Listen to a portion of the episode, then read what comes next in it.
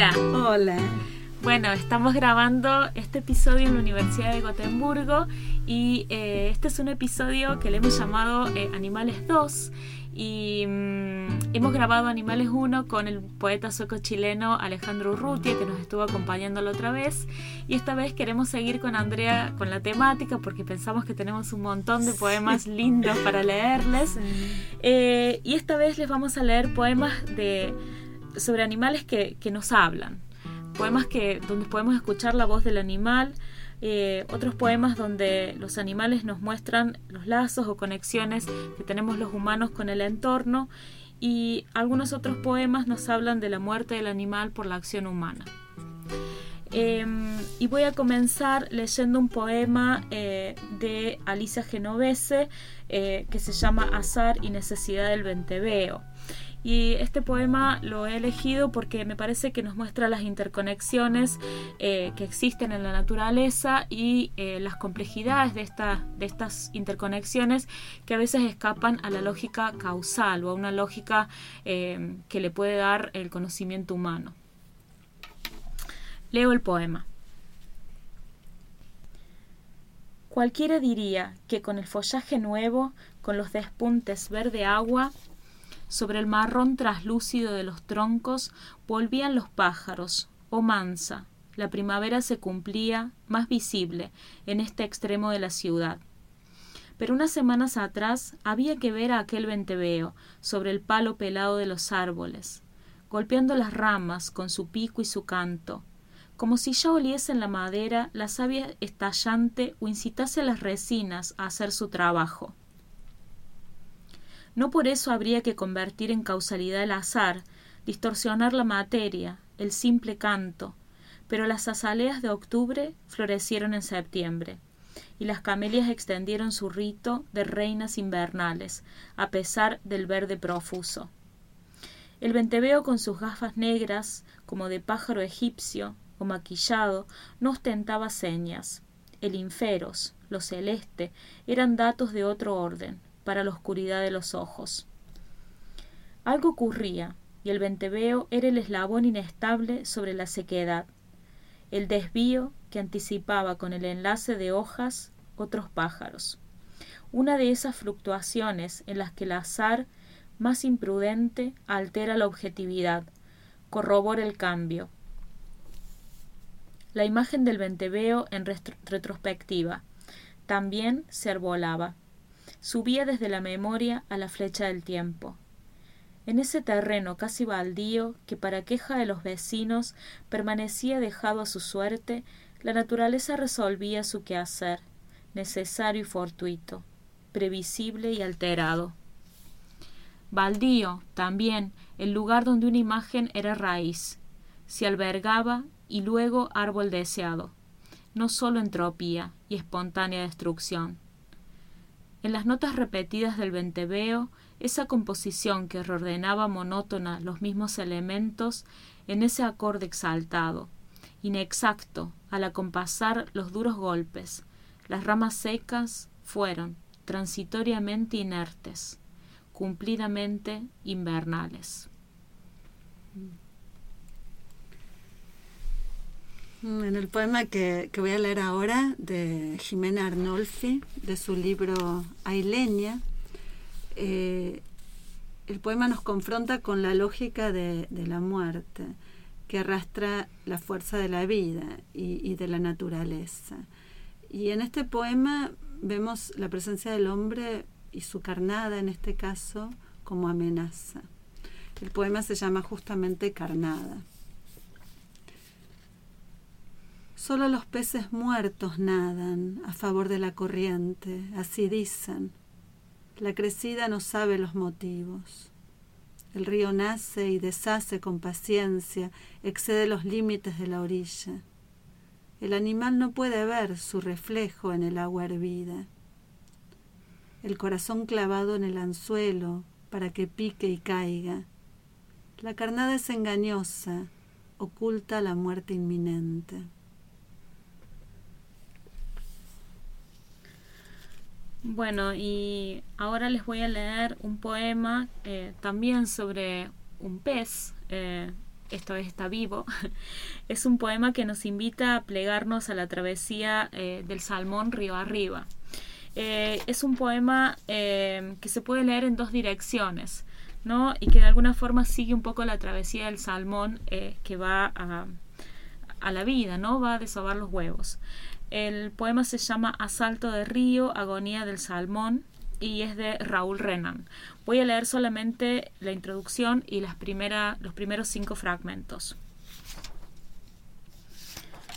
Agua del nadar, cruel al ahí, al ahí, al ahí, al ahí, al ahí.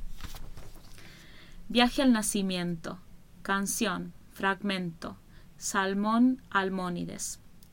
Bajo la gran caída en escala suben los versos que llevan a la cumbre urgido por descubrir mi destino oculto en el agua. Subiré cada vez que el camino de abajo arriba le dé rastro previo a mis aleteos, desesperados por vencer la fuerza de la vida que baja. Ven, sigue lector mi angustia. Vamos, instinto, arriba. Dolor. Filtrado en el líquido, mi opuesto elemento, inserto mi pesidad tirada por mí mismo hacia el encuentro con la mortal fatiga. ¡Ah! Hay una ahí en el cielo, a donde mi alma descansará, sin mi cuerpo trozado en las fauces del dios hambrientos. No veo, club, vapor bajo el ancho chorro desbocado, en su libre volcadura, y yo atravieso la torpe voluntad. Vuelo en el agua arrastrando alas con el vigor de mis músculos rosa festinados por una red. Salto del limo al corazón del río, donde la cumbre acogerá mi vida en desove.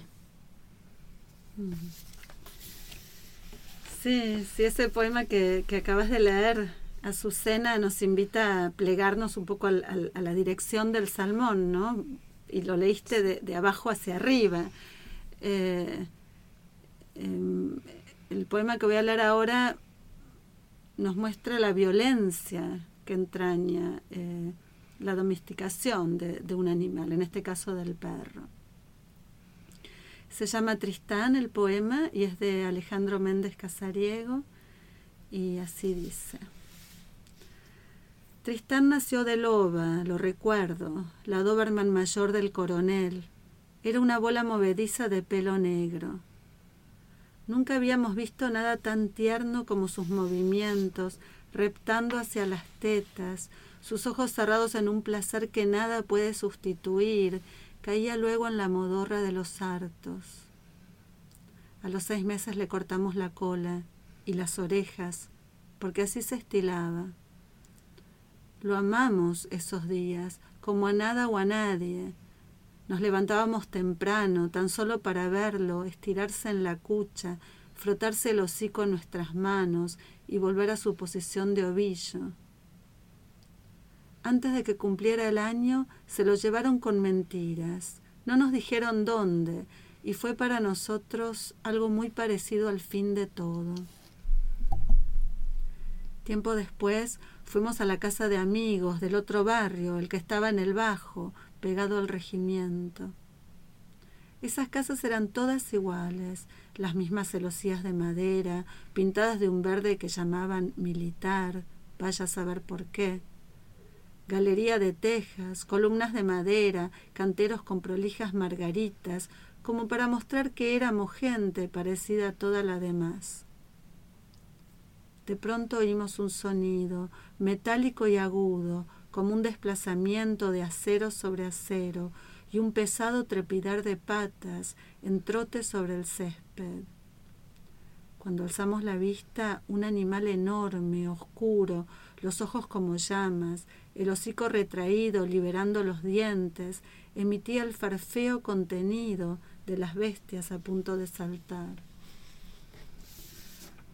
Su expresión era de un odio tan perfecto que nos dejó sin aire. Lo reconocimos por una marca que le había quedado en una oreja, en un error del corte, y una manchita más clara sobre uno de los ojos. No hemos podido, es difícil, olvidar ese momento en que el amor más profundo se convierte en el peor de los miedos. Bueno, voy a hablar, eh, voy a leerles un poema eh, sobre un grillo. Em, el poema eh, toma un poco la perspectiva del grillo y nos involucra un poco en un mundo paralelo, pero que está tan cercano en el hogar. Por eso me parece que tiene como relación con el, con el poema que leíste, Andrea, ¿no? Mm. Estar tan cerca y a la vez em, sentir esa, esa diferencia o esa mm. otra edad, ¿no? Eh, el poema se llama Acheta Domesticus, Grillo, y es de Gabriela Schumacher, eh, del libro Puros e Impuros, Extensos Óleos. Negros y ocres de las casas, no conocemos el estado salvaje. Domesticados por la noche, cantamos a las hembras en la boca del estío. Vamos perdiendo patas, donde más nos escucha el desamparo gareño. Todos duermen, y alguno de nosotros roza sus alas intentando que alguien muerda la punta de su lengua y rompa el reposo. Una hembra debió comernos vivos, salvar la impureza a quien levantó este cuerpo y probó. Venimos de abajo, donde no cesa la agitación amatoria, ni los cantos, ni los cantos. Bueno, para terminar voy a leer dos trozos de, bueno, dos, dos poemas dentro del, del, libro de Olga Orozco, Cantos a Berenice, eh, en el cual un, libro, bueno, bellísimo, ¿no? Donde la poeta resalta los lazos de intimidad con su gata, con, con su compañera, Berenice desde que la conoce hasta que Berenice, bueno, muere. Voy a leer, eh, voy a empezar leyendo el, el, el trozo el poema número 2. No estabas en mi umbral, ni yo salí a buscarte para colmar los huecos que fragua la nostalgia y que presagian niños o animales hechos con la sustancia de la frustración. Viniste paso a paso por los aires, pequeña equilibrista en el tablón flotante sobre un foso de lobos, enmascarado por los andrajos radiantes de febrero. Venías condensándote desde, desde, la encandilada transparencia, probándote otros cuerpos como fantasmas al revés, como anticipaciones de tu eléctrica envoltura, el erizo de niebla, el globo de lustrosos vilanos encendidos, la piedra imán que absorbe su fatal alimento, la ráfaga emplumada que gira y se detiene alrededor de un ascua, en torno de un temblor. Y ya habías aparecido en este mundo, intacta en tu negrura inmaculada, desde la cara hasta la cola, más prodigiosa aún que el gato de Cheshire, con tu porción de vida como una perla roja brillando entre los dientes. Y ahora voy a leer el poema número 10. Sí, tú, mi otra yo misma en la horma hechizada de otra piel, ceñida al memorial del rito y la pereza. No fetiche, donde crujen con alas de langosta los espíritus puestos a secar. No talismán, como una estrella ajena engarzada en la proa de la propia tiniebla. No amuleto para aventar los negros semilleros del azar. No gato en su función de animal gato, sino tú, el tótem palpitante en la cadena rota de mi clan, ese vínculo como un intercambio de secretos en plena combustión, ese soplo recíproco infundiendo las señales del mal, las señales del bien, y en cada tiempo y a cualquier distancia. Esas suertes ligadas bajo el lacre y los sellos de todos los destinos. ¿No guardabas acaso mi alma ensimismada como una tromba azul entre tus siete vidas? ¿No custodiaba yo tus siete vidas, semejantes a un nocturno arco iris en mi espacio interior? y este rumor y ese gorgoteo, este remoto chorro de burbujas soterradas y ese ronco zumbido de abejorro en suspenso entre los laberintos de tu sangre, ¿no serían acaso mi mantra más oculto y tu indecible nombre y la palabra perdida que al rehacerse rehace con plumas blancas la creación?